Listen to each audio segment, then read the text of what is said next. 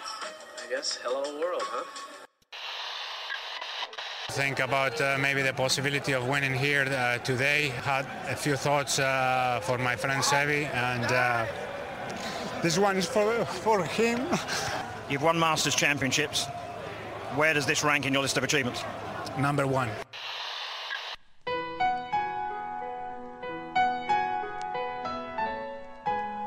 Bienvenidos a Augusta National y a una nueva edición del Masters y a una nueva edición de Golf Sapiens.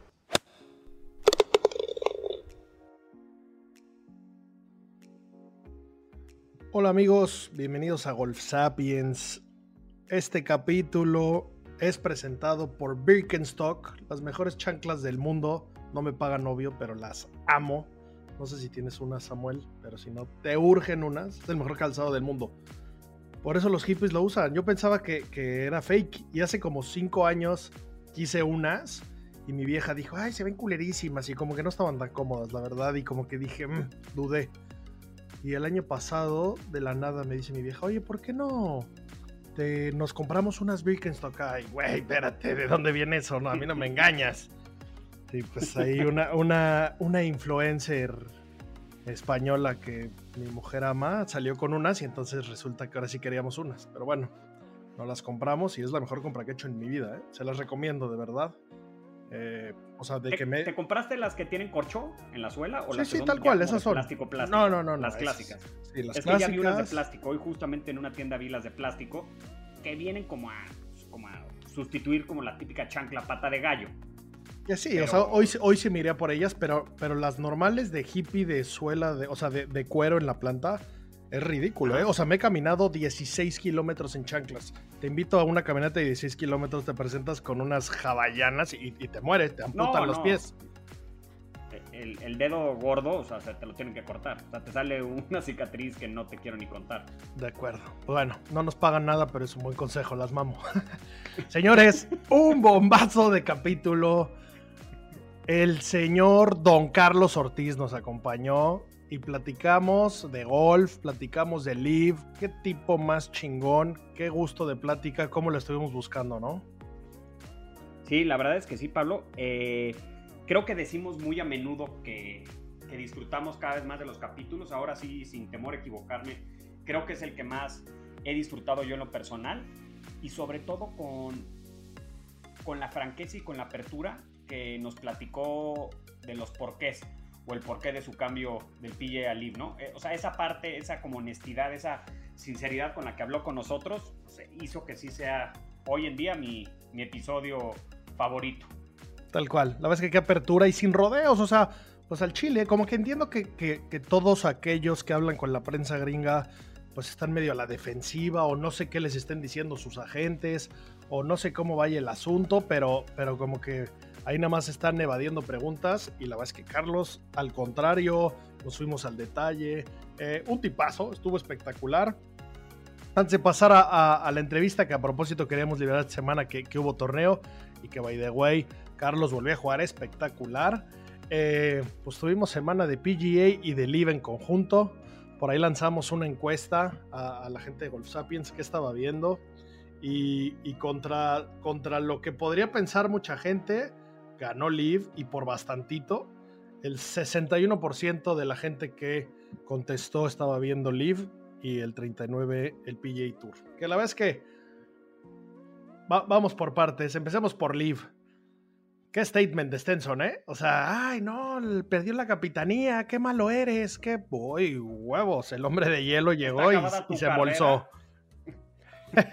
Y con su misma madera 3 Callaway de toda la vida, vino y jugó como no lo veíamos, yo creo que desde el último Open, el que ganó en esa épica este, ronda final en contra de, de Phil Mickelson. Qué solidez, qué solidez de juego y además pues la tranquilidad que a su edad, pues, la decisión de abandonar el PGA con la sanción de no ser el capitán de la Ryder, yo creo que cayó muchísimas bocas, ¿no? O sea, está físicamente y golfísticamente capacitado para jugar y, ser capitán de la Ryder, pero si las reglas no se lo permiten, él feliz llega, debuta, gana de manera clara, jugando un muy buen golf a un nivel muy competitivo. Ya en la entrevista escucharán eh, una de las preguntas que le hicimos a Carlos, eh, que es cómo están los campos del Leaf y, lo que nos, y la respuesta que nos dio es todavía pues, este, pues más satisfactoria o, más esperada de lo, de lo que nos imaginábamos y pues, no hay nada más que quitarse el sombrero con, con el señor de hielo, ¿no? O sea que, y no, no quita pues, la cantidad de lana que se metió. Claro, justo, porque en el fondo, oye, pues ¿por qué te cambiaste, no? Pues bueno, seguro había muchas razones, entre ellas que seguramente había un cheque interesante. Pues bueno, llegué y llegué por más y llegué a jugar bien y llegué a dejarles claro que, que no soy, no soy un, uno de los que ya se estaban retirando, ¿no? Como Boba que ya firmó, que esperemos que Boba llegue a ganar, esperemos que todos, pero bueno, lo que hemos visto, por ejemplo, de Phil, que no ha jugado gran cosa, pues bueno, bien, Stenson, que sin ser de los más jóvenes, que más bien lo tirábamos a la pandilla de, de Pulte y de Sergio, que igual y, y, ya no están en las mejores, el mismo Casey, eh, pues bueno, Stenson llegó con todo, jugó espectacular, bien por él.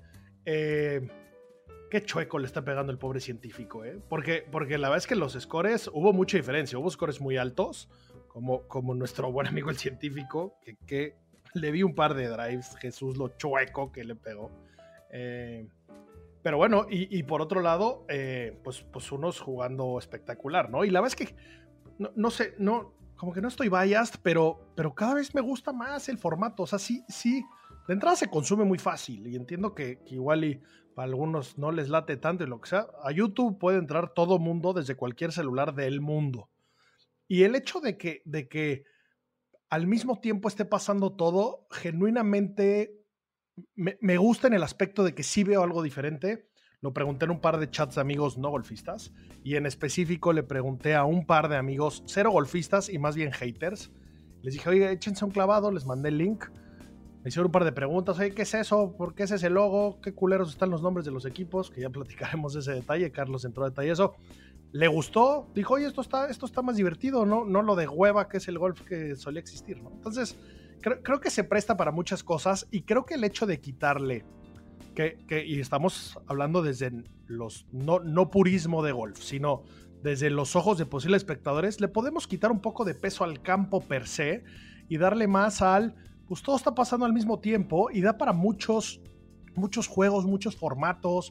O sea, es que de repente pueden poner un green que mida dos metros de diámetro y sea dificilísimo, pero entonces, pues ya pasaste por la zona difícil, ¿en qué momento te toca? Como creo que se puede hacer mucho juego alrededor de, pues, este formato que, que, le quita peso a eso y le da peso a, eh, pues, el recorrido al mismo tiempo y muchas cosas pasan al mismo tiempo.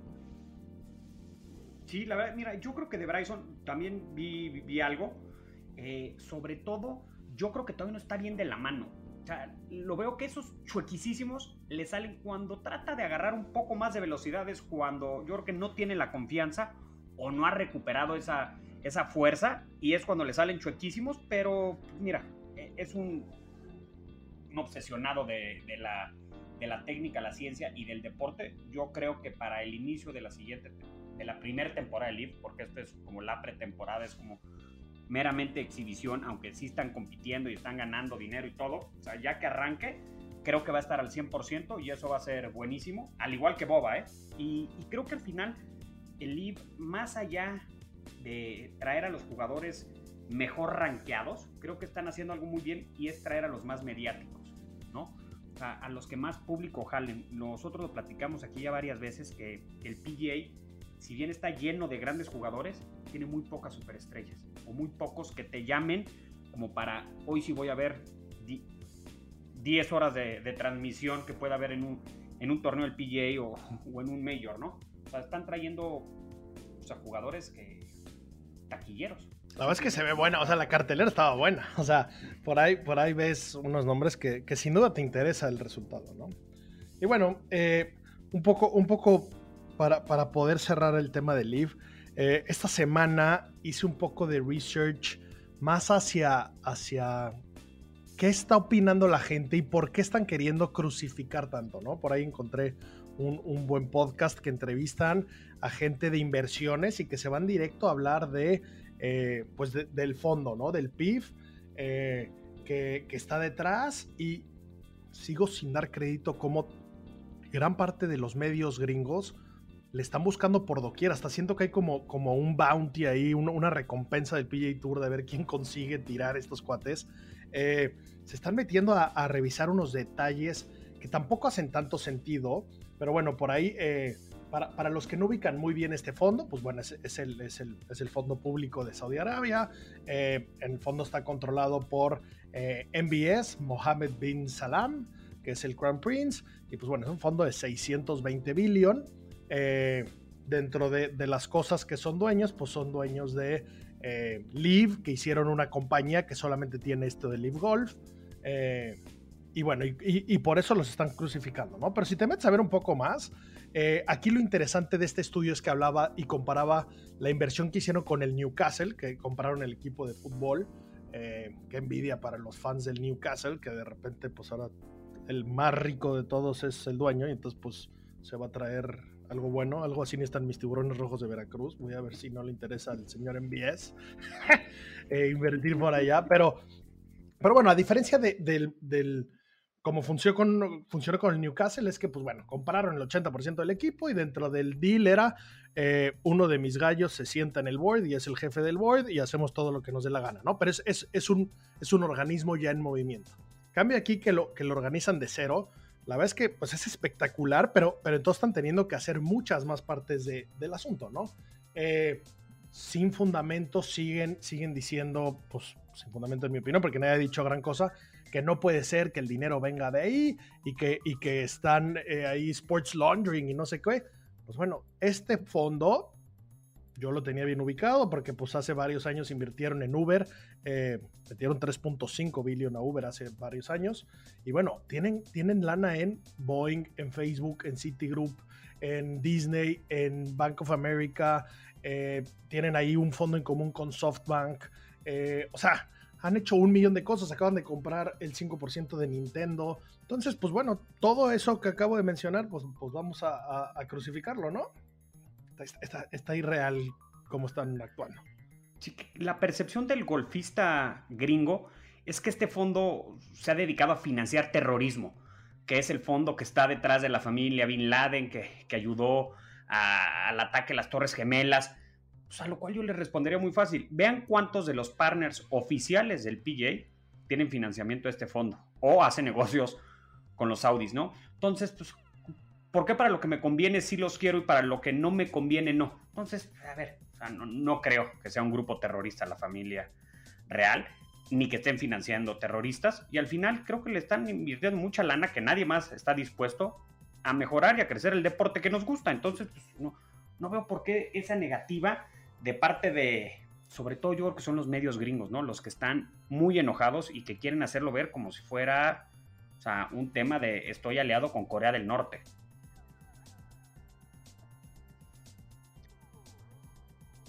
Bueno, pues eso, eso fue todo de, de Live Golf. Estuvo a todo dar. Eh, PJ Tour.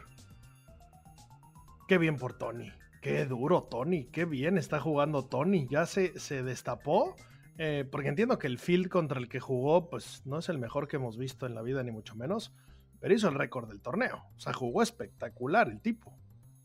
Y un, un field mejorado al de la semana pasada, con un poco más de competencia y un back-to-back que no se da tan seguido. O sea, inclusive este año eh, Scotty Scheffler no ha ganado back-to-back, ¿no? O sea, torneos.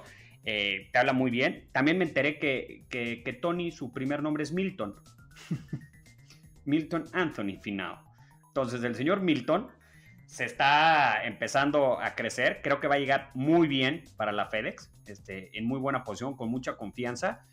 Y además, cada vez que gana me cae mejor. O sea, ganó dos semanas seguidas, se quebró en los micrófonos las dos veces, le agradece a su familia, a sus hijos, que le encanta que sus hijos ¿eh? vean ganador, que, que, quien es un segundo lugar es el máximo perdedor, que todo el sacrificio, la dedicación, que lo puedan ver sus hijos y la verdad es que se emociona y qué bueno, ¿eh? A ver, y, Tony es el, es el claro ejemplo. Si él se quiere quedar toda su vida en el PJ, hará perfectamente bien también, ¿eh? O sea, que, qué bueno, o sea, qué logro eh, y qué solidez, ¿no? O sea, esos errores que lo veíamos porque, o sea, Tony Finau es de estos golfistas que no ganan tanto para la habilidad que tienen, ¿no? O, para el nivel que, que, manejan. De repente era el pot lo que le fallaba, a veces yo creo que era la cabeza, pero lleva dos semanas pero jugando como los dioses, ¿eh? Sí, sí, de acuerdo. Y, la verdad es que soy de lágrima muy fácil, pero ese mensaje que le echó a su hijo en Telenacional, uf, con lágrimas en los ojos, me, rompió 100%. Eh, y, la historia de Tony, la verdad es que es, buena, de Milton. Eh, este, este, cuate jugó por Varo, eh, se metió a campuchos donde no llevaba la lana de entrada a rifar, eh, practicaba en su casa contra un colchón, eh, un güey con una historia simpática que por ahí eh, hizo, hizo hasta reality shows, en Big Break salió junto con su hermano. Eh, bien, bien, por Tony, es un güey que ha hecho la tarea, que, que le ha chingado. Y, y, bueno, pues bien por el PGA Tour, la verdad es que aunque, aunque son eventos que no, que no dicen nada, eh, pues bueno, Tony es un jugadorazo, Tony es un güey querido y, pues bueno, muy, muy bien por su triunfo, la verdad es que de verdad estamos, estamos orgullosos de él y, bueno, pues como bien dices, llega calentito a los playoffs. Eh, jugadores interesantes, por ahí Stephen Jager jugó bien, ese cuate que viene de, del Corn Ferry, por ahí Juan Pablo Solís, que lo tuvimos hace mucho tiempo, estuvo en su bolsa un rato. Eh, Wyndham Clark, por ahí tuvo una seguidilla brutal y nada más el señor Clark decidió que la semana que no lo meto en el fantasy lo traía montando un mes completito y decidió jugar bien el que no lo meto. Claro, Cameron Young nuevamente jugó bien, eh, empatado en segundo lugar. Eh, la verdad es que hay, hay, hay, hay un, una serie de no ganadores que bien están jugando y que van a llegar muy bien.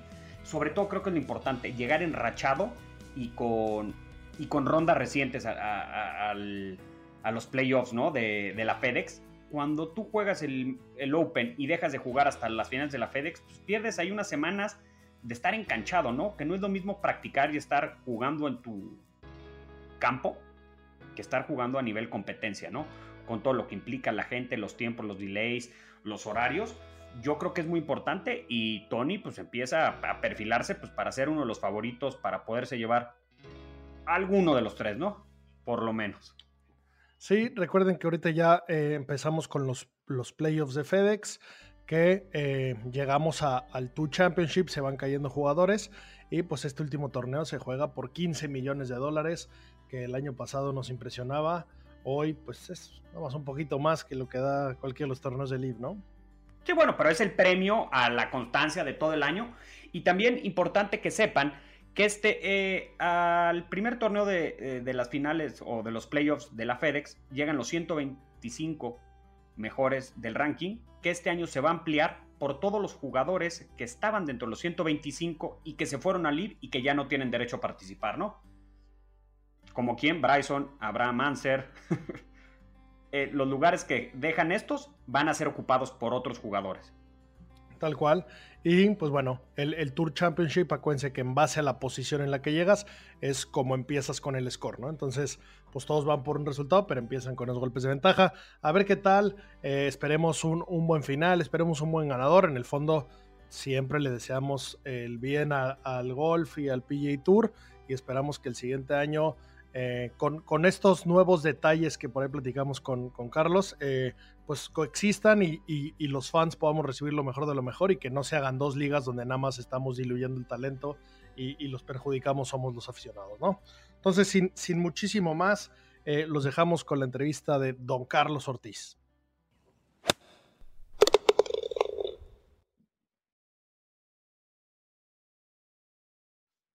Hola amigos, bienvenidos a Golf Sapiens un episodio muy especial, un episodio que le traíamos muchas ganas. Está con nosotros un golfista que llevamos mucho tiempo buscando, una agenda ocupadísima, ganando torneos, eh, un ganador de tres veces eh, victorias en el Corn Ferry, ganador del PGA Tour, don Carlos Ortiz, un honor de verdad tenerte por acá. ¿Cómo estás? Hombre, gracias a ustedes por la invitación. Muy bien, aquí andamos. Oye, Carlos, pues tenemos una, una, lista interesante de preguntas, las que felices de, de platicar contigo. Eh, un poco para, para los que no, no, no dominan perfectamente cómo empezaste, cómo, cómo fue tu inicio con el golf, eh, tu hermano también golfista, cómo, cómo fue eso, cómo empezaste y, y, llegaremos hasta los, los triunfos, ¿no? Eh, fíjate que empecé por mi familia. Mi papá, mi abuelo jugaban golf en el country de Guadalajara y y por ellos, ¿no? Viendo jugar el fin de semana, no sé, siento que que cuando ves a tu papá o a gente que admiras haciendo algo, te gusta hacerlo y por ahí empecé de chiquito y me llevaban ahí el fin de semana y, y fue lo que, que, vieron que me gustó y luego me empezó a llevar a clases y la verdad que tuve mucha suerte, tuve un grupo de, de amigos que a la fecha son de, de, mis mejores amigos, que todos jugábamos golf ahí en el club y, y la verdad creo que eso fue algo que tuve mucha suerte, ¿no? Poder tener un grupo con el que podía viajar y que me dejaron mis papás ahí el fin de semana y nos dejaron a las 8 de la mañana y nos dejaron a las 6 de la tarde y nos la pasamos jugando, jugamos 36 hoyos. Y la verdad que eso a mí me ayudó muchísimo, tener un grupo con, con quien jugar y con quien practicar. Y de hecho con algunos de ellos me fui hasta la universidad. O sea, estuvimos de los 6, 7 años hasta los 18 practicando en el club y luego nos fuimos a la universidad y, y de hecho uno de ellos hasta se convirtió en mi caddy ya en el PGA Tour. Eh, y tío, como, como la mayoría de esos son de mis mejores amigos hasta la fecha, entonces eh, la verdad que tuve suerte de tener un grupo tan chingón ahí en, en el club que con los que pude compartir eh, esto del golf y mi camino, ¿no?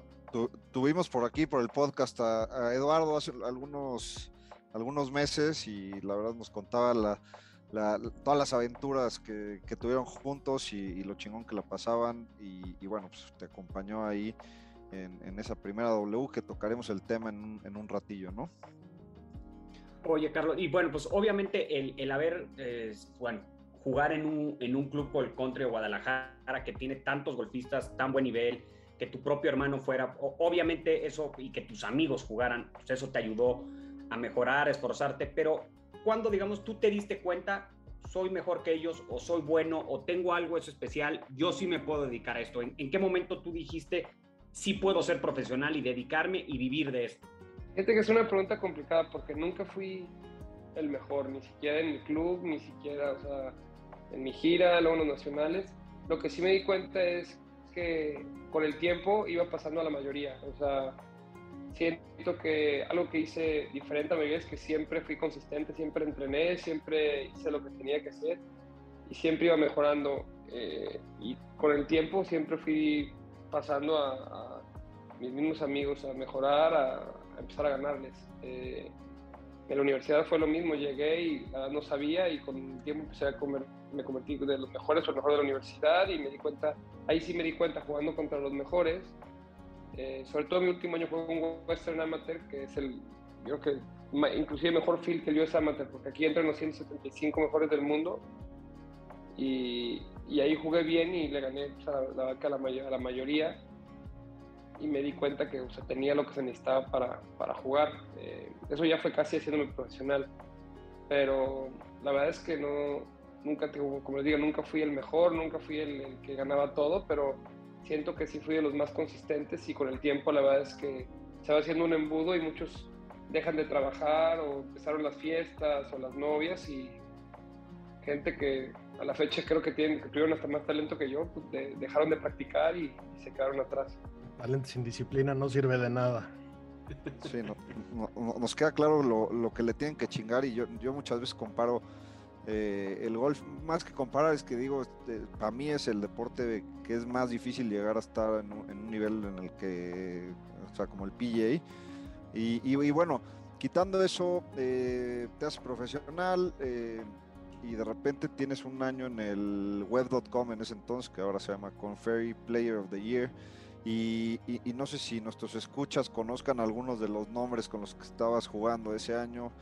Chance conocen a Justin Thomas, Daniel Berger, Tony Finau, entre otros este, estrellas de top 10 top ten del mundo, eh, de riders y demás, y les pones en la madre. La verdad es que ese año ganaste tres veces eh, pues el mejor jugador de, del año del, del web.com, ¿no? Sí, la verdad que fíjate que ese año fue eh, fue diferente porque yo, yo me hice profesional. Yo siempre sabía que podía llegar al Tour y que iba a llegar al Tour. Lo único es que siempre tienen la duda que cómo. Quizás yo sabía que iba a llegar, pero o sea, era ahora la cuestión de cómo llegar.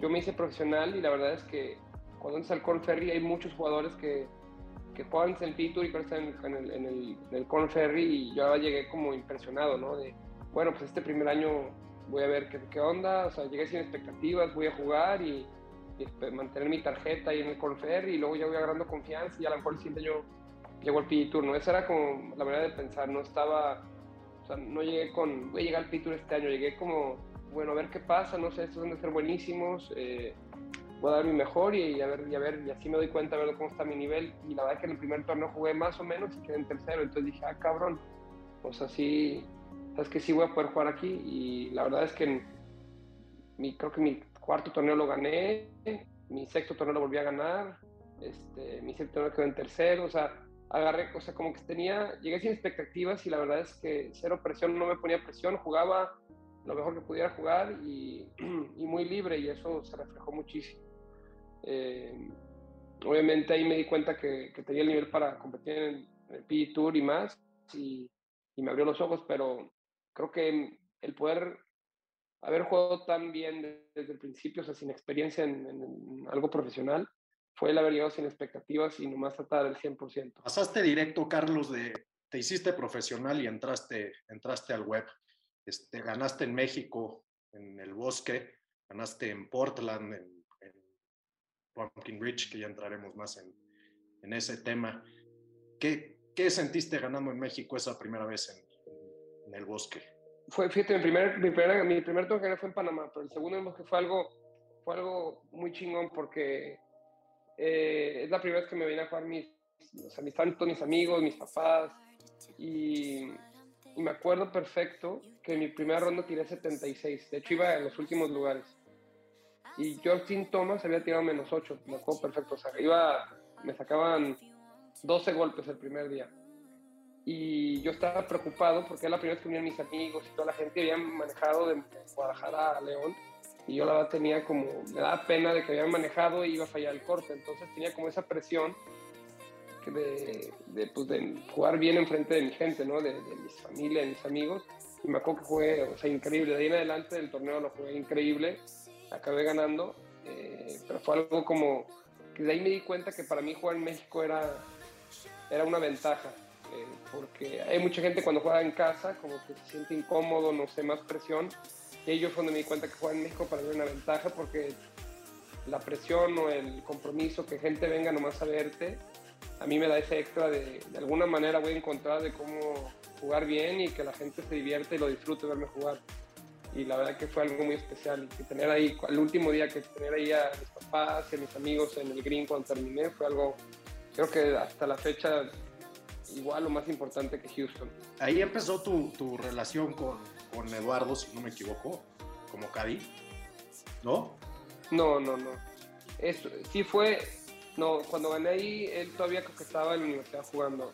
Eh, con él empezó en León, pero empezó como tres años después. Yo, o sea, yo subí al Corn Ferry, jugué año en el PG Tour, me fue bastante bien. Jugué el segundo año y perdí mi tarjeta y luego bajé otra vez al Corn Ferry. Cuando bajé al Corn Ferry, primero me iba a cadear Lalo y luego de, decidí, sabes que yo creo que no es la mejor idea, es un amigo muy cercano y trabajar con amigos es complicado.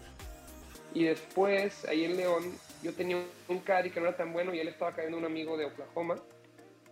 Y el fin de semana, ellos salieron el corte y sabes que yo le dije, oye, sin compromiso, ¿te animas a cadearme el fin de semana? Porque ahorita mi caddy no era tan bueno, eh, era un caddy local ahí del club y no, me gustó cómo me estaba cadeando. ¿Te animas a cadearme? Y me dice, sí. A la hora que me cadeó, la verdad es que me di cuenta que sí me gustaba cómo trabajaba y empezamos a trabajar juntos. Entonces trabajamos todo ese año en el Corn Ferry, que justo nos quedamos para el PI Tour, y el siguiente año volvimos a trabajar juntos en el Corn Ferry, que eh, ganamos la tarjeta y luego nos echamos dos años en el PI Tour juntos. ¿Qué tanto te sirvió haber, haber perdido, perdido durante esa, esa temporada tu tarjeta del PGA, bajar al web y volver a, volver a subir? Me imagino que fue, que fue algo, algo positivo para ti, ¿no? Sí, fue lo mejor que pudo haber pasado, el haber perdido la tarjeta del PGA Tour eh, te abre los ojos, eh, te vuelves a como encontrar, ok, a ver qué pasó. Eh, es, un, es, un, baño de humildad también, ¿no? porque llegas de, de, estar arriba y luego bajar, la verdad que es difícil. Sobre todo te acostumbras a lo bueno rápido. Eh, y cuando bajas no, es tan, no, está tan, no está tan bonito ni divertido.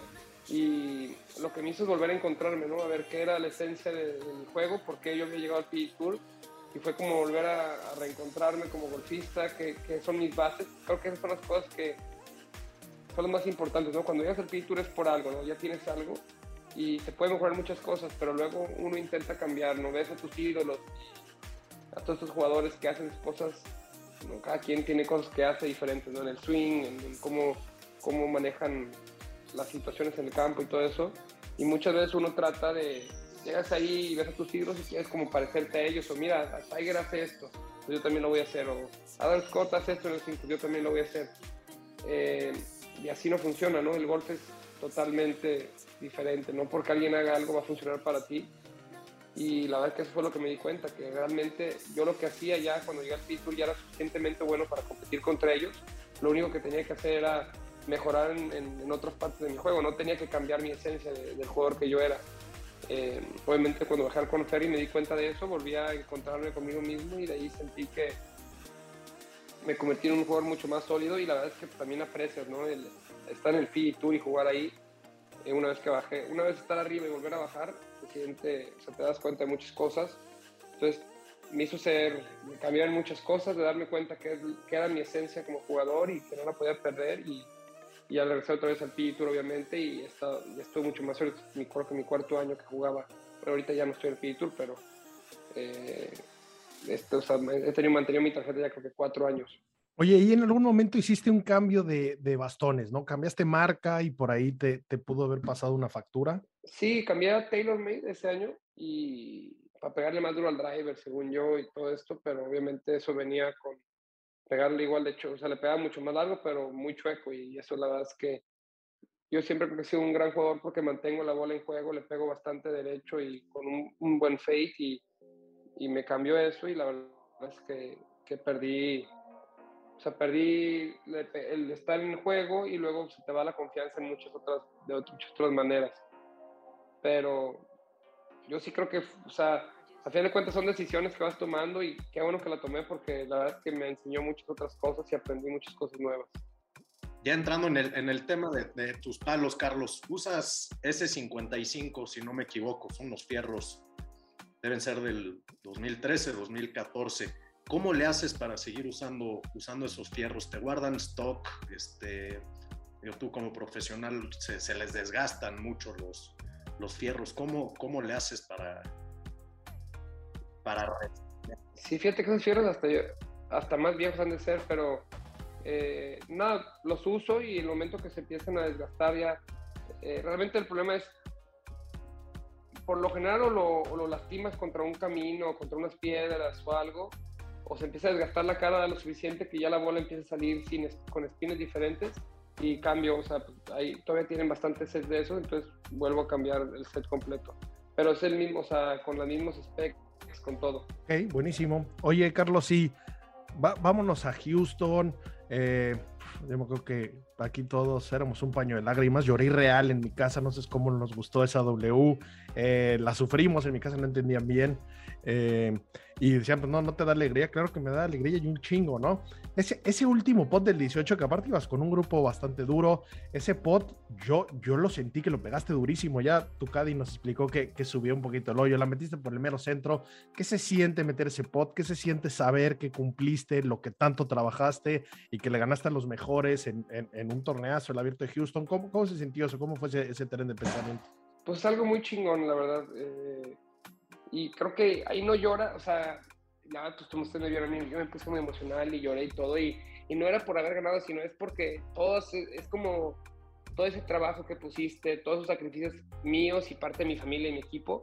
O sea, uno trabaja todo este tiempo literal para poder ganar un torneo, poder hacer algo y, este, y es como que te llegan todas esas emociones de que todas esas derrotas, todo ese sacrificio, todo eso, o sea, a final de cuentas sí vale la pena y te das cuenta a la hora de meter un pote así y ganar el torneo y hacer un, tu, sueño hecho realidad, ¿no? De ganar en el PGA Tour, eh, pues se te juntan todas las emociones en un momento. Y, la neta fue algo muy chingón haberlo poder compartir con, con Lalo, que, que él pues, ha vivido lo del golf desde chico junto conmigo. Él ha sido quizás un buen golfista toda la vida. Fue algo muy, muy especial. Y la neta, eh, como tú dices, el haber metido ese pot lo hizo todavía, pues, fue como la, la cereza del pastel, ¿no? Porque uno siempre sueña por meter ese pot para ganar el, el primer torneo del PGA Tour y la verdad fue como te, lo, como te lo imaginas, como lo sueñas y así se siente. O sea, es algo, es algo muy chingón, la verdad. Con qué par de huevos tiraste ese pot, qué maravilla. Y pegaste un fierro 6, dos hoyos atrás, que también. Eh, sí, ¿sentiste que le pegaste muy diferente que de costumbre? ¿Sentiste que le pegaste mucho mejor? ¿O nada más cayeron más pots? ¿Qué, qué tanta diferencia hubo ahí? ¿En el torneo te refieres? Sí. O sea, fíjate que no es. Y si tuviera que ser sincero, no es. Yo creo que no es un torneo donde le pegué espectacularmente bien. De hecho, no le pegué también a la bola, no le había estado tan bien. Los primeros tres días la verdad es que aproché y poteé bastante bien, muy, muy sólido, que fue lo que me salvó. Y el último día, la verdad es que sí le pegué impresionante a la bola. Eh, pero es algo, fíjate que, y lo he platicado no nomás, eh, o sea, no, no nomás conmigo, pero lo he platicado con muchos jugadores muy buenos. O sea, es impresionante cómo hay veces que juegas mucho mejor cuando no le estás pegando también a la bola que cuando le estás pegando perfecto. No sé si es porque el amor tiene más expectativas o no hay expectativas, pero por esa semana no le pegué muy bien, pero aproché increíble, saqué los pares que tenía que sacar y el último día obviamente jugué muy bien, pero la semana la verdad es que no le pegué también a la bola. El, el pote ese que metes, no sé si en el hoyo, en, la, en la primera vuelta, con una cantidad de caída, bueno, doble caída de subida, pero y luego bajada, complicadísimo, y lo, lo clavas, eso quiere decir, es, ese era tu día, ¿no? Y tu semana, y son, son el tipo de cosas que necesitan los jugadores para, para llevarse la W esa semana, ¿no? No solo es jugar bien, como dices, es tener ese día a los, a los dioses del golf de tu lado, ¿no? Sí, obviamente hubo cosas así como metí dos muy buenos, como en el hoyo 3, metí un pot de afuera eh, buenísimo y en el hoyo me metí otro. Ese tipo, es, ahora que empiezan a pasar esas cosas, luego, luego te das cuenta, o sea, que o sea, tenía que jugar para ganar mi mente, pero sabía que había mucho a mi favor, que las cosas se me estaban dando. Y no sé, es algo como que no, no se puede describir, pero en el golf es como ese feeling que ya sabes que, como que sientes mejor los tiros, sabes que el pot lo vas a meter, o sea, tienes como este sentimiento que todo es mucho más fácil, todo como que está fluyendo. Obviamente, al final de cuentas, pues tienes que pegar los tiros y todo y hasta tomar las decisiones correctas, pero sí se me están dando las cosas esa semana. ¿Cómo estuvo el festejo? El festejo, la verdad que estuvo bueno. Nos fuimos allá a un restaurante y nos echamos como cinco botellas de vino entre cinco personas. La cruda estuvo peor. Bueno, pero valía la pena, ¿no? Ah, y, y, te Sí, quedaba ahí al lado la de tu pena. casa, te quedaba ahí al lado de tu casa, o sea que no había bronca, ¿no? Sí, no, o sea, no, valió la pena, la neta, muy chingón. Este, Nos fuimos a, a festejar mi esposa, Lalo, eh, su esposa y mi agente y, y Santi Casado, que es otra persona que ha estado conmigo ahí desde el principio.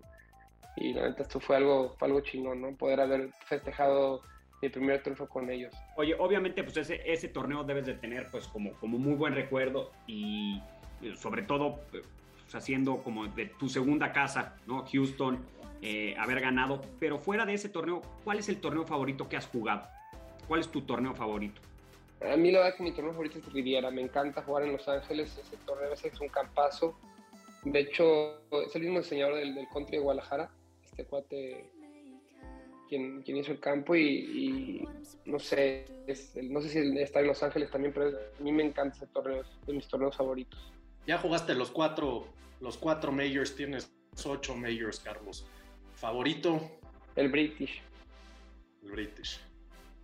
sí, pero por mucho, es que la historia que hay en ese, en ese, en ese torneo y la gente, cómo se comporta, es otra cosa, no, no hay ni punto de comparación. Oye, Carlos, nosotros este, aquí en este podcast eh, tenemos bastantes peculiaridades, ¿no? Este, somos muy fanáticos de Tiger, somos muy fanáticos de Lorena, de Seve Ballesteros, y nosotros como amateurs consideramos que el Players es un mayor, que aunque no lo estén considerado por el field por, y por la clase de field que, tiene, es un mayor. ¿Tú lo consideras o no un mayor al Players? No, pues, o sea, sí es un torneo importante y creo que podría ser hasta el mejor field de todos los torneos que jugamos. Eh, mejor que cualquier major, pero a final de cuentas, pues el tener a cualquier persona le dices y todos van a preferir ganar cualquiera de los cuatro que de los majors que ganar el players. Y creo que pues, la importancia se mide de cuánto sabes de las ganas que la gente tiene de ganar un torneo. Eh, obviamente, eh, creo que está a la par, o como te podría decir yo, que hasta tiene mejor field que un Major, el Players. Sin duda, es un fact. Sí, para nosotros Sí. totalmente es un mayor. Entiendo que la gente todavía, todavía no le ponen la, la estrellita. Estoy seguro que, que el PGA Tour le encantaría porque así podrían tener un mayor. Eh, ¿Vas a volver a jugar algún torneo del PGA Tour? ¿Tú crees que esto va a cambiar? ¿O tenemos muchas preguntas que hacerte. Antes que nada, felicitaciones por estar jugando tan bien, que te hagan una oferta para ser parte de ese nuevo tour, ¿no? Qué honor, estamos orgullosos que lo hayas tomado. Aquí somos muy bullish, nos encanta la idea. Ahora te preguntamos, ¿pero crees que, crees que va a haber algo ahí o crees que ya solamente vas a jugar en el Tour?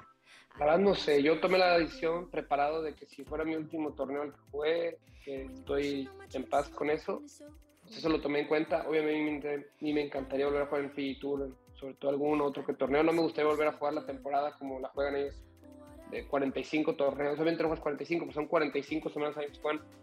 Yo la verdad del cambio lo hice por la parte también de...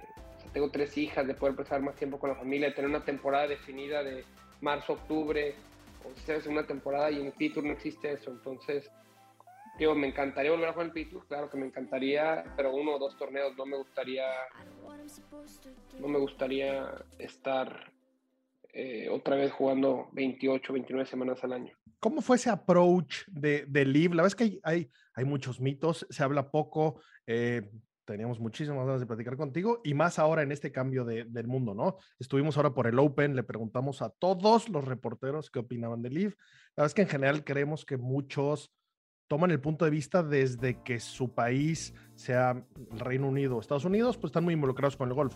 Creo que para nosotros este nuevo formato, este por equipos, yo creo que sí puede traer nuevos ojos, nuevos fans al deporte, pero ¿cómo, cómo funciona de cara a buscan a tu agente, te buscan a ti, te empiezan a platicar? ¿Cómo funciona esa parte? Fíjate que nosotros teníamos ya hecho como en febrero, es que estas pláticas empezaron más como principios de año. Ahí como en febrero ya teníamos muy hablado, después de sobre todo después de que regresaron del, del Saudi International, teníamos ya muy planeado de que nos íbamos a un equipo y con varios de los jugadores. Yo ya tenía un equipo con el que me iba a ir, en ese momento mi ranking mundial estaba muy bien. Eh, justo venía saliendo de la lesión, entonces yo me sentía que, bueno, pues nos vamos a ir al Live y ya teníamos más o menos apalabrado. Luego pasa lo de Phil y medio se cae todo y se acaban medio las pláticas. Cuando vuelven a salir lo del Live y que ya van a empezar y todo, yo la verdad mi ranking mundial ya un rato sin jugar bien, mi ranking mundial no, está, no estaba bien, entonces yo la verdad no, no tomé, o sea, como que dije, bueno, pues, si no me buscan, no, no tengo que buscar yo nada, yo voy a jugar mejor para que mi oferta, mi oferta sea buena y la verdad es que después del primer torneo, durante el torneo de Londres, me habló Sergio García y me dijo, oye, a ver, eh, yo sé que ahorita andas saliendo de una lesión y no ha sido tu mejor año, pero yo sé que eres un gran jugador. A mí me gustaría que jugaras en mi equipo. Este, ¿Qué necesitas para ahorita jugar? Le dije, ay cabrón, pues me agarraste en curva, déjame platicar con mi jefe, déjame hablar con mi agente, con mi esposa, a ver qué... Ahorita te regreso a llamada. Y ya les marqué, y dije, a ver, realmente yo necesito esto para irme a jugar. Y me dice, bueno, lo único que te voy a decir es, si te lo consigo, me tienes que dar tu palabra que te vas a venir. Y le digo, sí, estoy en palabra, si me consigues eso, me voy a ir. Y me marcó el siguiente día en la mañana y me dijo, ya está aquí tu oferta. Ni siquiera me marcó, me mandaron una oferta, aquí está todo esto, si aceptas, este, dinos y te mandamos un contrato y así, así fue. Y Qué interesante, la verdad es que por lo menos yo no lo había escuchado, que los capitanes se, se hubieran metido en, en, la selección de los jugadores. Así pasó. Ahorita, ahorita ya es algo que está pasando como lo más... Al final de cuentas creo que lo más importante se va a convertir en tu equipo. Eh, entonces es lo que están DJ y los, los otros jugadores, Louis, están reclutando a jugadores a que se vengan a, a su equipo, porque al final de cuentas hay mucha lana involucrada también en la parte del equipo. Entonces eh, a mí me quedó pues, perfecto, ¿no? Nos fuimos yo, Abraham y yo, Sergio y Chacarra, este chavo que es un gran jugador español, y nos quedó de poca madre. Sí, qué joya. Entonces. Qué joya, y te, te vimos por ahí jugando hace unos días en Valderrama con él, ¿no? Estuve en Valderrama no. la semana pasada, eh, pero, pero así pasó conmigo. Luego hay otras personas, obviamente, que están negociando con sus agentes, todo. Yo fui más directo y, sobre todo porque mi agente, compartimos agentes nosotros dos. Eh, obviamente pues ahí la chamba también fue de mi agente de presionar, de que me consiguiera lo que había pedido yo. Y era más, más que nada seguridad de que tuviera un lugar donde jugar por los siguientes años, ¿sí me entiendes? Oye, y algo, algo, algo que se vea diferente en base a, evidentemente son menos torneos con un formatillo diferente, pero de, de cara a tu relación con ellos, tienes ciertos compromisos, tienes que hacer eh, ciertos videos, los drafts, eh, ahora parece que se van a volver medio franquicia tus equipos. ¿Qué, ¿Cómo cambia la relación de un jugador con, este tour? No, pues, para un jugador esto es algo soñado, pues realmente eh, pues, tienes menos obligaciones, los patrocinios realmente se convierten del equipo, tienes días específicos que tienes que dar a tu equipo y a los patrocinadores, o sea, ya es algo mucho más, más enfocado, o ya tienes como que todo mucho más definido, ¿no? Eh, ¿Qué va a pasar? ¿Cuánto tiempo tienes que dar? Todo eso y ya, ya no hay mucho para dónde moverte, ¿sí me entiendes? El P-Tour siempre hay torneos y uno se va a escoger qué torneos juega aquí. Va a ser, aquí son 14 fechas las que se juegan y son, ya sabes los torneos y ya sabes que eso los tienes que jugar a fuerzas y luego puedes escoger, tenemos del International Series del Asian Tour, tienes, tienes que jugar dos más, que es lo que te piden. O sea, tienes que jugar seis semanas al año, que es lo que te piden para ellos. Y, por ejemplo, a mí me gusta el de Hong Kong y el de Singapur, que son los que voy a jugar. Y a lo mejor sí me animo y me siento que jugaría más, pero así es como funciona y las obligaciones son mucho menores a lo que tiene que hacer con el PGA Tour. Y sobre todo porque el PGA Tour pues, tiene tantos patrocinios y todo, que los días y corporativos y así, pues debes bastante también. Oye, ¿qué, qué pasa a los torneos que no juegas? Eh, ¿El capitán tiene que salir a conseguir a, un reemplazo o qué? No, no, pues eh, es que todos juegas. O sea, vas a jugar todos los torneos del live, ¿no? Entonces. Sí, sí, o sea, tú, tienes un equipo y tú juegas para tu equipo y tienes que jugar. O sea, tu, tu, obligación y tus contratos son para que paguen, o sea, te pagan para jugar para el equipo, pues tú juegas para el equipo. Entonces, los 14 torneos los tienes que jugar para tu equipo. Todavía esa, esa lista puede variar, ¿no? Ah, sé que algunos usaron eh, esos, esos, por ejemplo, estuve platicando mucho con el hermano de, Pablo Larrazábal y él, él usó un, un exemption, ¿no? Que tenía. No, es que, a ver, ahorita realmente la gira, la liga no empieza la liga, estos son torneos de exhibición, o sea, era como para que viera que la gente que iban en serio y que iban a, hacer los torneos bien y todo. Obviamente ahorita que la gente se dio cuenta que el dinero es en serio y que está competitivo y todo, eh, esto cuenta para un, como una liga chiquita que hicieron como de juego ahorita para que vieran que la gente sí funciona, pero ya la gente se lo está tomando en serio, entonces pues ya juegas para tu equipo, ya los, equipos, ve los sudafricanos son los primeros que se organizaron, hicieron un equipo de de veras y han ganado todo. Pues ya, ya la gente no ha sido que es un juego, DJ ya empezó a reclutar, ya quiere que el Taylor Butch Patrick se queden en su equipo de planta, eh, Sergio hizo su equipo, o sea, ya la gente se dio cuenta y están haciendo sus equipos, ahorita va a haber un equipo australiano pronto que te va a entrar, eh, se están organizando ya en serio la gente, entonces, ahorita obviamente estamos jugando para el torneo de Miami en equipos, para llegar lo mejor posible, porque los primeros, si estás en los primeros eh, cuatro pasas de bye, entonces, la gente pues ya está tratando de hacer los puntos posibles para pasar de bye y jugar. O sea, porque entre más arriba que es, más te pagan Miami. Eh, pero la liga, liga empieza el siguiente año, que son 14 torneos, que ya es un hecho que van a ser 14 torneos. Ok, eso está bueno, eso, eso no, ese dato no lo teníamos. Eh, ¿Ese nombre se va a quedar? ¿Eres, eres parte de, del equipo Fireballs? ¿Se va a quedar o, o, van a ser las chivas? ¿O qué nos vamos a poner? No, no, no, no, no no se va a llamar, se llama a llamar Toros, creo que se llama Toros Golf Club, se va a llamar, todos son golf clubs, es Ace, Four Aces Golf Club, porque son, para, pues quieren ser como, ustedes como equipos de fútbol, son como FC, si sabes Fútbol Club, aquí son golf clubs, y se va a llamar Toros, nuestro equipo. En algún momento lo anunciarán, no sé cuándo lo vayan a anunciar, eh, pero se va a cambiar el, el, el, nombre a Toros, porque la verdad es que Firebolt no, no nos identificamos mucho con ese nombre. sí, no, no, no. Los nombres es de las pocas cosas que no nos han gustado a nosotros del IBE. La verdad, los nombres no nos gustaron, pero qué bueno que nos dices que se van a cambiar y que en el equipo que vas a estar todos hablan español, ¿no? Me imagino que esa va a ser la decisión. Aquí si hablas español puedes tener chances, si no hablas español no eres miembro de los toros. Sí, a final de cuentas no creo que va a ser algo así, pero sí, los que, terriblemente, terribles los nombres de los equipos. Hay unos el 4X, la verdad, a mí se me hace que está bien, pero hay unos horribles. Incluyendo Fireball, muy mal nombre ese. Pero bueno, pues ya se va a cambiar. esperamos nuestras t-shirts de los, de los toros en cuanto salgan, ¿eh? Sí, ya, ya que, fíjate que es algo, es algo, es algo que en esta decisión fue algo importante para mí como para Abraham.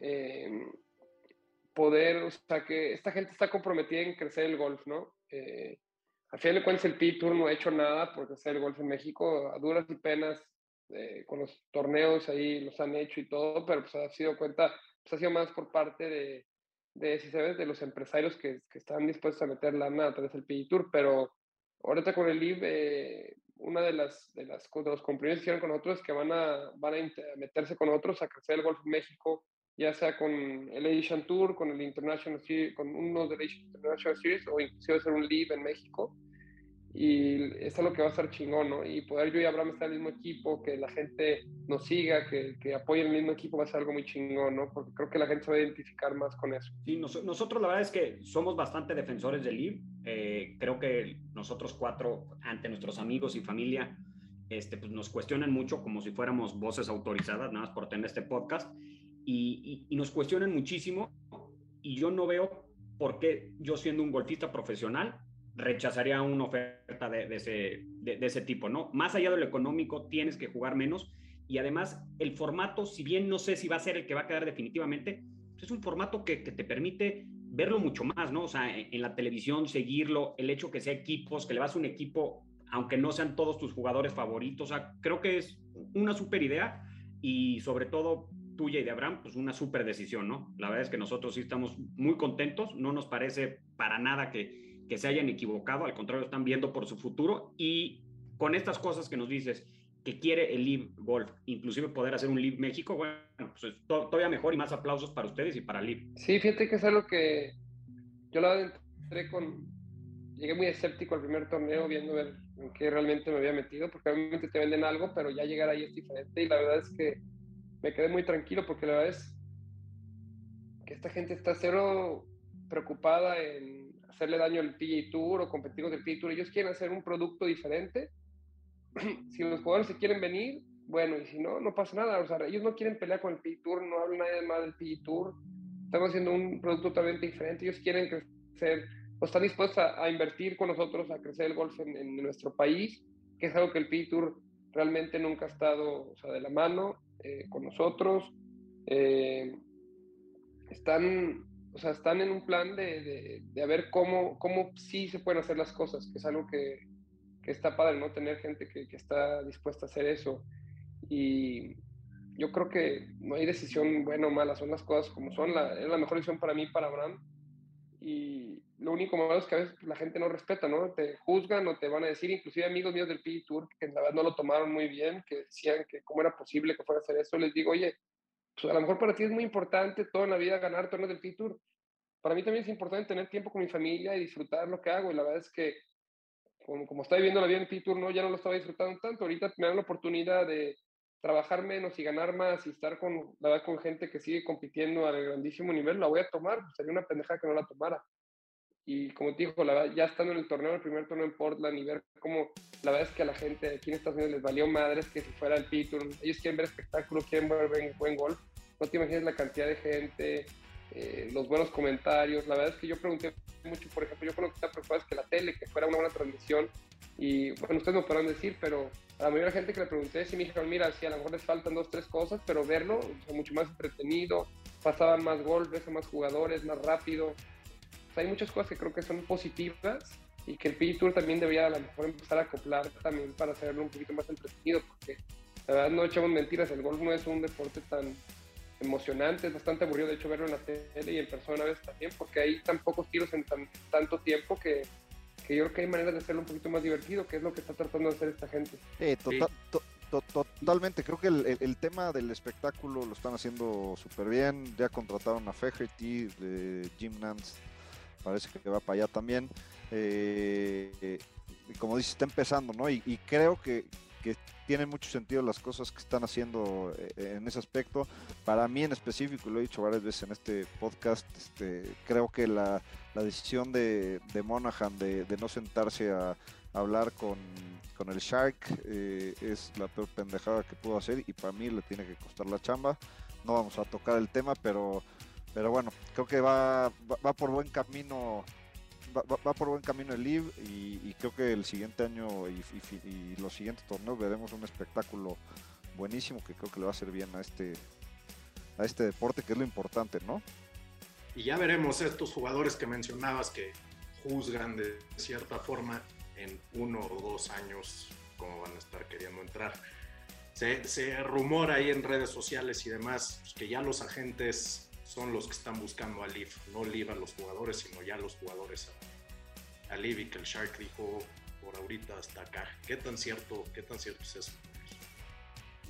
No, eso es bastante cierto. Yo sé que ahorita hay ya muchos jugadores de top 50 del mundo que están buscando irse y ya no es tan fácil, o sea, porque ya tienen lugares más limitados y están buscando a ciertos jugadores y, y ya no es, o sea, yo siento que me fui, por ejemplo, para mí me tocó suerte que me fui en momento exacto porque si yo ahorita me hubiera querido ir ya no hubiera conseguido los términos, a lo mejor hubiera podido jugar uno, uno dos que me fueron una temporada, pero no hubiera conseguido los términos. Ahorita sí sé que hay, sobre todo que la gente vio que van en serio, que sí están pagando, que están haciendo todo como lo estaban prometiendo. Entonces yo creo que hay mucha gente ya, bueno, no más bien no creo, yo sé que hay mucha gente, inclusive amigos míos, que quieren ya irse y no pueden conseguir las ofertas o los términos que ellos quieren. Eh, obviamente el League tiene sus prioridades, tienen a varios jugadores que quieren que se vengan y son los que están trabajando y le están dando prioridad a ellos. Oye, hablando del espectáculo, vimos el, el, pot que metes al final para, para que el equipo quedara en, tercer lugar. ¿Qué pinche salto fue a poner Chacarra? Se ve que era su primer, su, su, primer torneo y esos 200 mil dólares le cayeron de poca madre, ¿no? No, pues sí, pues que el, el primer cheque es buenísimo. Si yo me acuerdo la primera vez que jugué en el Corner y gané 50 mil dólares y ya me creía rico. Eh, pues, entonces Chacara me imagino pues es esa parte y fíjate que esa es la parte chingona de, esto también o sea cuando has visto que jugadores estén festejando que otro jugador la meta ¿me entiendes? o sea esta parte del equipo creo que le da eso ¿no? el, el, el que estén los jugadores ahí viendo tus compañeros esperándote ahí cuando han visto el último torneo que lleguen jugadores a echarle champaña en cualquier PG Tour estaban todos los africanos esperando que terminara Brandon Grace y lo bañaron de champaña. ¿Cuándo han visto eso en el PG Tour? Nunca se ha visto. Es algo que no se ve. Se ve en el European Tour, se ve en otros tours, pero en el PG Tour nadie. El PG Tour son unas personas más. O sea, la gente está totalmente aislada, son totalmente individuales, egoístas. Eh, nadie quiere que vaya bien a nadie. Es una competencia y no hay amigos. En Tour no hay amigos. Es algo que me he dado cuenta. Me tardé en darme cuenta, pero el PG Tour son todos contra todos aquí el, ese camaradismo que escribimos en los últimos hoyos, yo lo que me tocó vivir en los lockers con la gente es algo muy diferente y la verdad mil veces prefiero el ambiente de esto que, que el otro, ¿no? O sea, qué chingón es que ganes o que te vaya bien y tus amigos estén esperando ahí para recibirte y abrazarte y todo eso. Eso prácticamente no pasa en el Pitur. cuando vieron, como les digo, ¿cuándo fueron que vieron que en el Pitur alguien le echaran champaña en el último hoyo? Bueno, los vimos a ustedes esperando este, a a Mito eh, en el PGA. O sea, creo que el grupo de latinos que había en el PGA habían hecho un muy, muy, buen grupo. Este, hemos escuchado que se quedaban en la misma casa, que rentaban, que compartían mucho tiempo, pero, pero al final porque eran los raros del PGA, ¿no? O sea, era, eran la excepción, sí, eso no, con... no, existe. Posiblemente tú no sí, te acordás de eso desde ganó... college, ¿no? Okay. Sí, o cuando Juaco ganó Riviera, pues estábamos todos esperándolo y nos quedamos.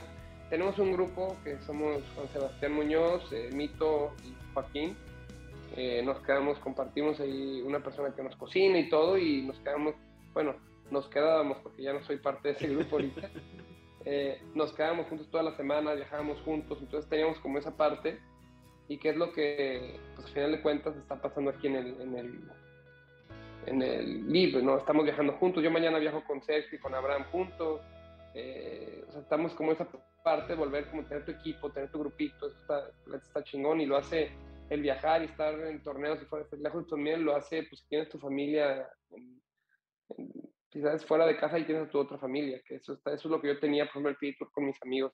Oye, y dinos, eh, el campo en Portland que jugaste, ¿cómo lo sentiste? ¿Cómo estaba preparado? O sea, ¿notaste alguna diferencia? ¿Pudo haber sido un, un campo que se pudo haber jugado en Corn Ferry, en PA? O sea, ¿cómo estaba preparado el campo?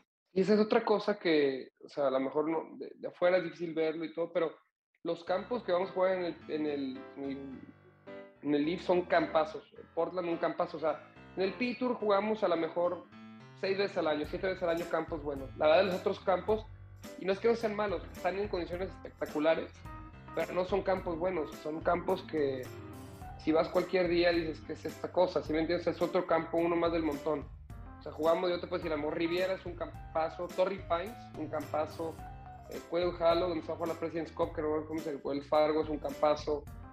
Eh, obviamente los medios por lo general son, son muy buenos campos, pero al final de cuentas en el año juegas siete campos que son buenos. Aquí en el Leaf todos los campos que están escogiendo son campos de primer nivel de Portland, es un campo, de hecho Portland, el, el route que jugamos, es un routing que hizo la USGA para un US Open, que si no se jugaba en Chambers Bay se iba a jugar ahí, porque había unas cosas con el campo que no se podían resolver es un, el, el, deporte es un campazo. El que vamos a jugar las 100 semanas, donde fui a jugar el PGA Championship, que al final se lo se lo quitaron a Trump cuando dijo unas cosas ahí medio controversiales. Pero, o sea, todos los campos que se va a jugar en el East son campos de, de primer nivel y se pueden dar el lujo de escoger campos buenos, porque la mayoría de los campos privados o campos buenos no reciben torneos del PGA Tour porque son les quitan demasiado a los socios, no ofrecen casi nada y, y es demasiado, sabes, demasiado tiempo lo que, lo que pierde el, el, campo para los socios. En un live es mucho menos, menos tráfico, son solamente 48 jugadores, es más fácil, puede dar más acceso a los socios, tiene muchos, muchas cosas que le están permitiendo eh, a este tour jugar en campos que al PGA Tour pues, realmente no se les permitía. Eh, yo te puedo decir, por ejemplo, en el, el country de Guadalajara le ofrecieron tener el PGA Tour, que fue el México Open, y les dijo, ni de broma vamos a tener un PGA Tour aquí, me van a meter 50 trailers a, a mis canchas, allá a los caballeros, a los campos de fútbol, me vas a cerrar el campo dos semanas, mis socios me van a matar. Y eso es lo que pasa en la mayoría de los campos. Aquí en Estados Unidos hay unos campazos que realmente no hay torneo de golf, porque lo que tiene el PGA Tour, para llevar un PGA Tour, para montar todo lo que se requiere para un PGA Tour, pues te cierran el campo 12, dos semanas y tienes un mes el campo todo lastimado por todo lo que le metieron.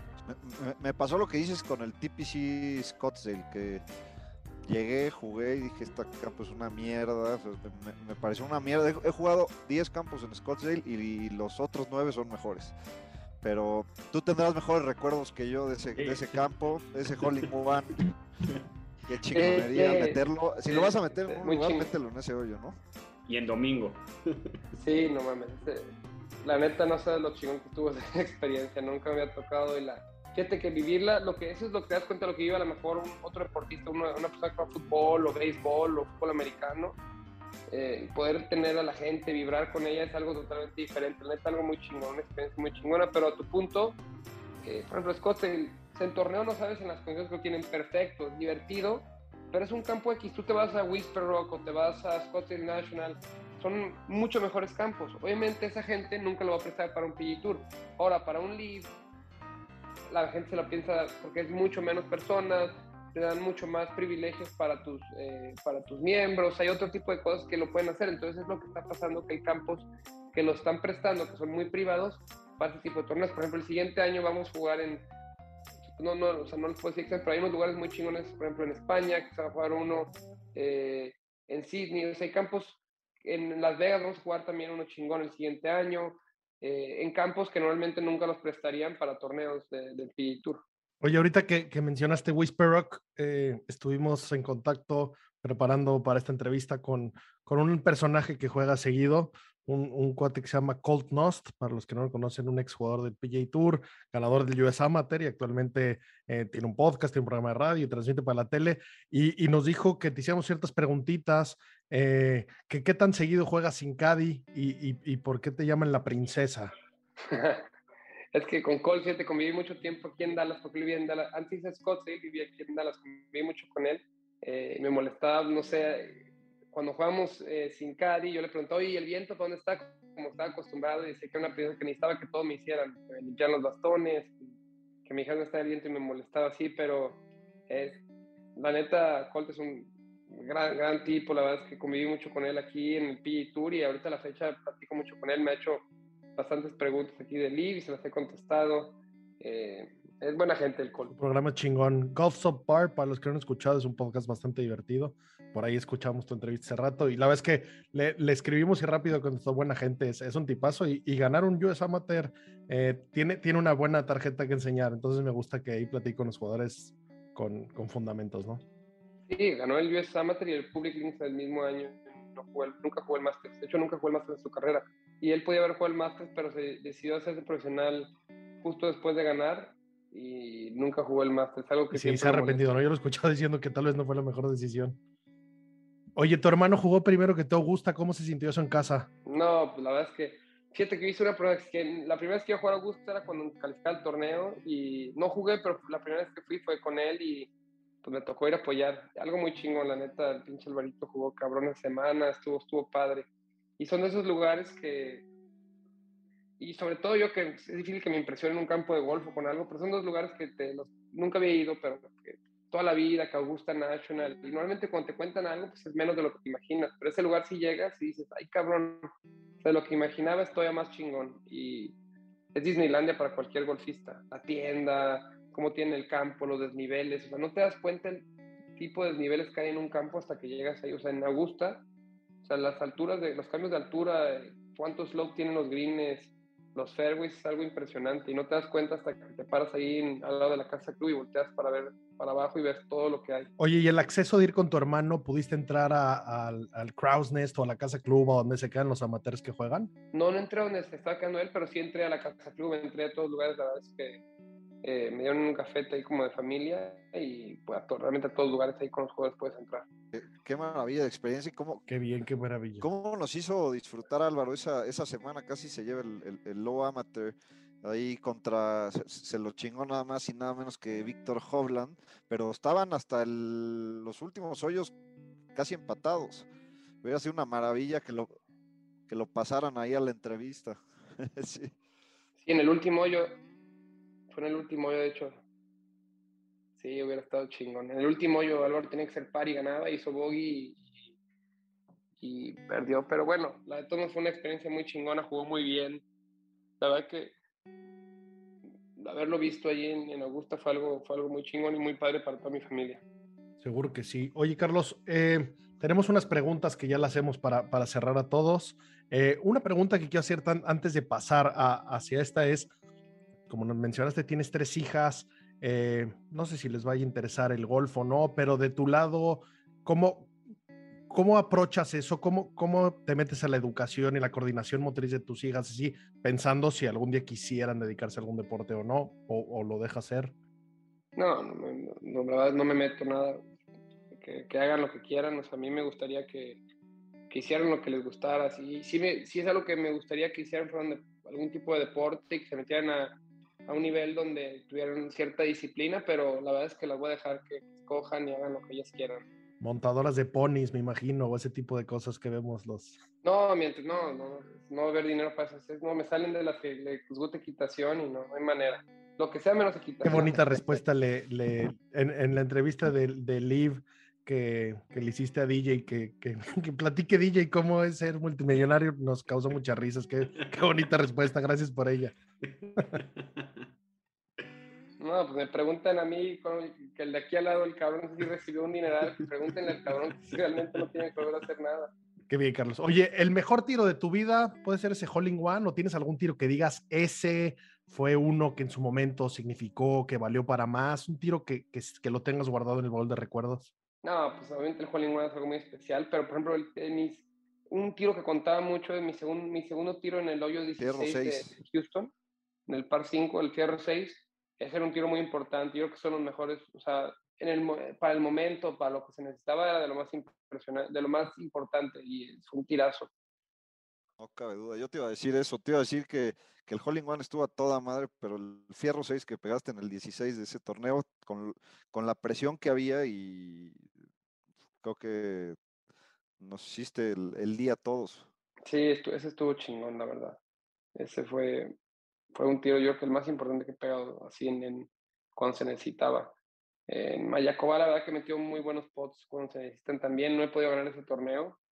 eh, y al, a lo visto no me va a tocar ganarlo, pero, pero ahí también he hecho tiros muy buenos y metido pots muy, muy, muy buenos. Oye, oye, y, y- un poquito para cerrar, por ahí nos, nos contaba Joaco que, que juegan muchas rondas de práctica, o jugaban muchas rondas de práctica juntos, y le preguntamos que quién pagaba las, las cenas y nos dijo que le salía gratis muy seguido la cena de, ese día. ¿Qué hay de eso? ¿Qué hay de eso? No, es con Juaco, hijo de...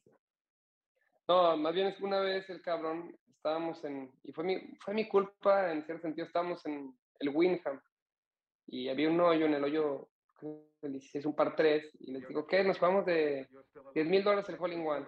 Y estaba Patton Kisire, que es otro güey que juega ahí en Tour, y dice, no, no, no, ¿cómo nos paga 10 mil dólares? Es muchísimo dinero. Y les digo, ay, no mames, ¿cuándo me has metido un pinche Hole in One? O sea, me dice, no, bueno, les puedo de 5 mil si quieren.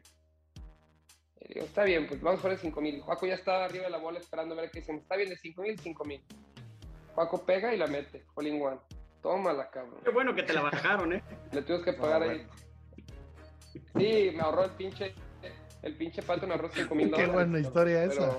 De ahí, y de ahí saca- de ahí se agarra el cabrón y, y Ah, bueno, con esos 5 mil ya puede pagar varias. Pero bien, con ese, Oye, dice que también eres su cliente de, de los Sí, videojuegos, ¿es cierto o anda mintiendo?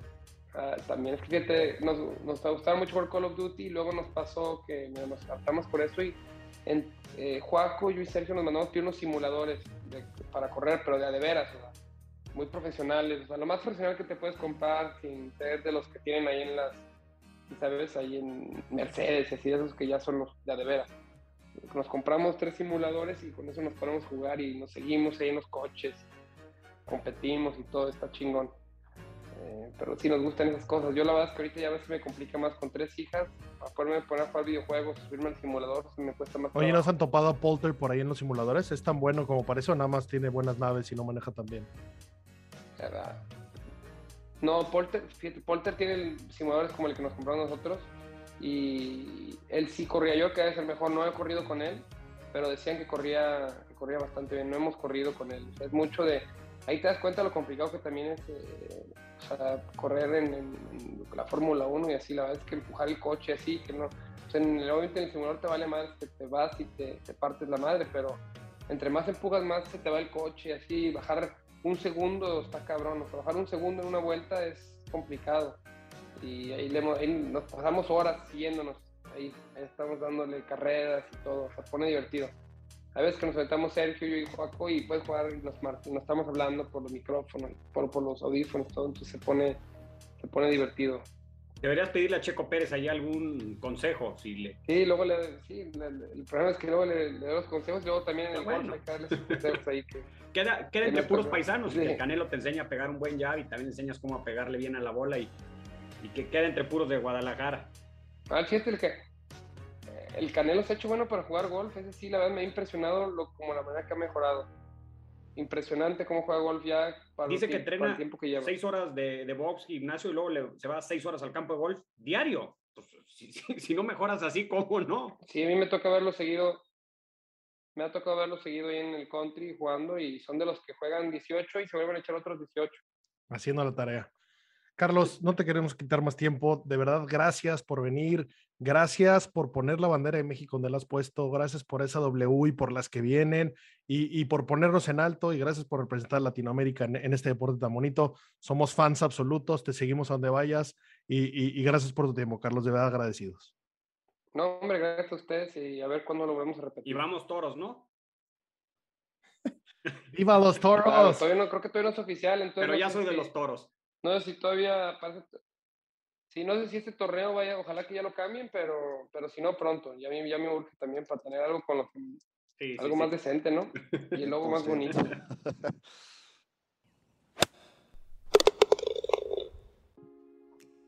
Pues bueno, muchachos, esa fue la entrevista con Don Carlos. Qué, qué, qué bárbaro, qué a gusto estuvo y qué maravilla cómo, cómo entró a detalles, ¿no? Cómo platicó buen pedo. Desde el segundo uno tiró buena gente. Entiende que, no solo somos sus fans, sino somos, somos eh, una región que, que lo apoya y que apoya el deporte y quiere verlo crecer y que quiere entender, ¿no? Y que queremos contenido eh, para nosotros y queremos contenido en nuestro idioma. Y pues bueno, qué, qué titán que nos dio su tiempo y que entró tanto detalle, ¿no? Sí, bueno, además a nosotros eh, con el podcast pues nos, nos sentimos como que seamos, somos amigos, ¿no? En el siguiente torneo de Live que podamos estar y darle cobertura, pues nos vamos a sentir con mucha más confianza de Carlos. Somos los mexicanos aquellos que te dieron lata para eh, una entrevista, pues ahora ya somos medio oficial de Live, como, como lo somos. Y pues nos gustaría otra nueva entrevista y que nos traiga su equipo, platicar con todos los, los que hablan español. Eh, pues por ahí nos dijo muchas cosas, luego también digamos que fuera del aire nos quedamos platicando con él, con otras cosas que pronto se van a ir enterando. No les queremos dar tampoco nosotros la noticia, pero podemos decirles que al final de la FedEx vienen los últimos bombazos de, de de las últimas contrataciones, que básicamente los equipos se van a cerrar. Por ahí habrá cambios. Este, nosotros le dijimos pues, que, qué onda con los nombres, que bueno, estaban viendo. eh, todo esto de los patrocinadores, cómo se van a quedar pues, este, pues, la, gran decisión, por ejemplo, que nosotros creemos que hizo Chacarra, ¿no? que hoy lo discutíamos en nuestro chat del Fantasy, pues lleva tres torneos como profesional y ya medio millón de dólares ganado, ¿no? Sin contar lo que le hayan dado de signing bonus, que no importa, Con lo cual, hasta el Cádiz debe estar feliz, ¿no? Porque si te vas a ver lo que han ganado en el Conferry, los máximos ganadores pues están como él, pero han ganado torneos. Él no ha ni siquiera ganado, ¿no? Y por el otro lado se ha ayudado a su equipo. Ahí el que nos ha quedado de ver un poquito es Abraham, ¿no? Tal cual. Eh, pues nada, ahí el, turco, como bien, como bien dijo, está echando el ojo a los negocios, a los agaives. Flecha azul, la mejor cosecha, porque Abraham está revisando personalmente cómo, cómo se están cortando esas piñas. Pero bueno, eh, en el momento que, esto retome y que deje de ser una exhibición y que arriba los toros y sigamos a, ese equipo como a todos los demás, pues, pues bueno, ya, ya engancharán esos engranes y, nada, pues a, comprarse la remera de los toros, ¿no? Todo, todo, todo el equipo. Espero que saquen un logo que también esté coqueto. Y, y, además, este es el equipo, digamos, que habla en español y es al que le vamos a ir de entrada. Pero también hay otros equipos que tienen unos nombres posiblemente más feos, que también va a haber cambios, le van a cambiar el logo, le van a cambiar el nombre. Y el tema de los uniformes, pues, yo creo que va a crecer, así como tú te puedes comprar tu jersey cada año de, los Asuna de Pamplona, te puedes comprar la del nueva del año de los toros o de los nuevos equipos, ¿no? Que, vaya viendo. Eh, en cuestiones de publicidad y, de mercancías, pues yo creo que va a estar chingoncísimo, ¿no?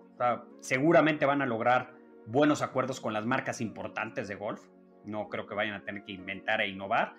Y va a ser, yo creo que va a ser un éxito. No sé si se va a quedar para siempre el formato, pero de que va a venir a revolucionar y a mejorar, estoy convencido. Totalmente. Y bueno, y ver, y ver esas marcas que suenan por ahí interesadas en comprar equipos, ¿no? Eh, pues el Team Callaway, por ejemplo, pues es que igual y, ojalá jugadores de Callaway obliga a jugadores a cambiar. Eh, no, no, veo a Carlos sacando esos, esos ping de la bolsa nunca, esperamos que nunca lo haga porque funciona a la perfección. Pero bueno, hasta, hasta ese nivel de cosas vamos a ver, ¿no? Va a haber trades, va a haber eh, fichajes, va a haber bombazos. La verdad es que es, esa parte me motiva. Creo que, creo que, que vamos por buen camino. Señores, como siempre, muchísimas gracias por escucharnos, por tomarse el tiempo de regalarnos un ratito, ya sea cuando están haciendo ejercicio, en el coche, en algún commute. De verdad se los agradecemos y se nota que nos han dado like, que nos han reiteado en la aplicación de podcast que escuchen que nos han compartido con sus amigos. Genuinamente nos ayuda y gracias a ustedes estamos platicando con gente tan interesante, estamos yendo a eventos tan increíbles. Y como ustedes bien saben, este es el principio. Suena fácil, pero ya son 80 capítulos. La verdad es que eh, como, como los hemos platicado muchas veces, el equipo de Golf Sapiens no es nada más que fanáticos del golf, ninguno nos dedicamos a esto y felices de la vida le metemos el tiempo que requiere para estar preparados y para poder compartir con todos ustedes el bonito deporte que tan apasionados nos tiene.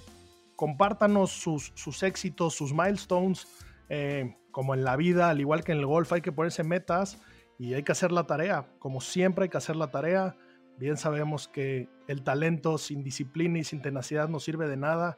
Entonces, pues, pues vayamos celebrando lo, lo, que hacemos en el golf. Por ahí mándenos por Instagram si ya rompieron el 100, el 80, el 90, tiraron un par de campo, echaron una guajolota, mil verdes seguidos. Vamos a, vamos a aplaudirnos, señores, vamos a echarnos porras, vamos a seguir creciendo juntos. Y pues nada, vamos por, por 80 capítulos más y porque los fans de habla hispana estemos exigiendo el mejor contenido de golf.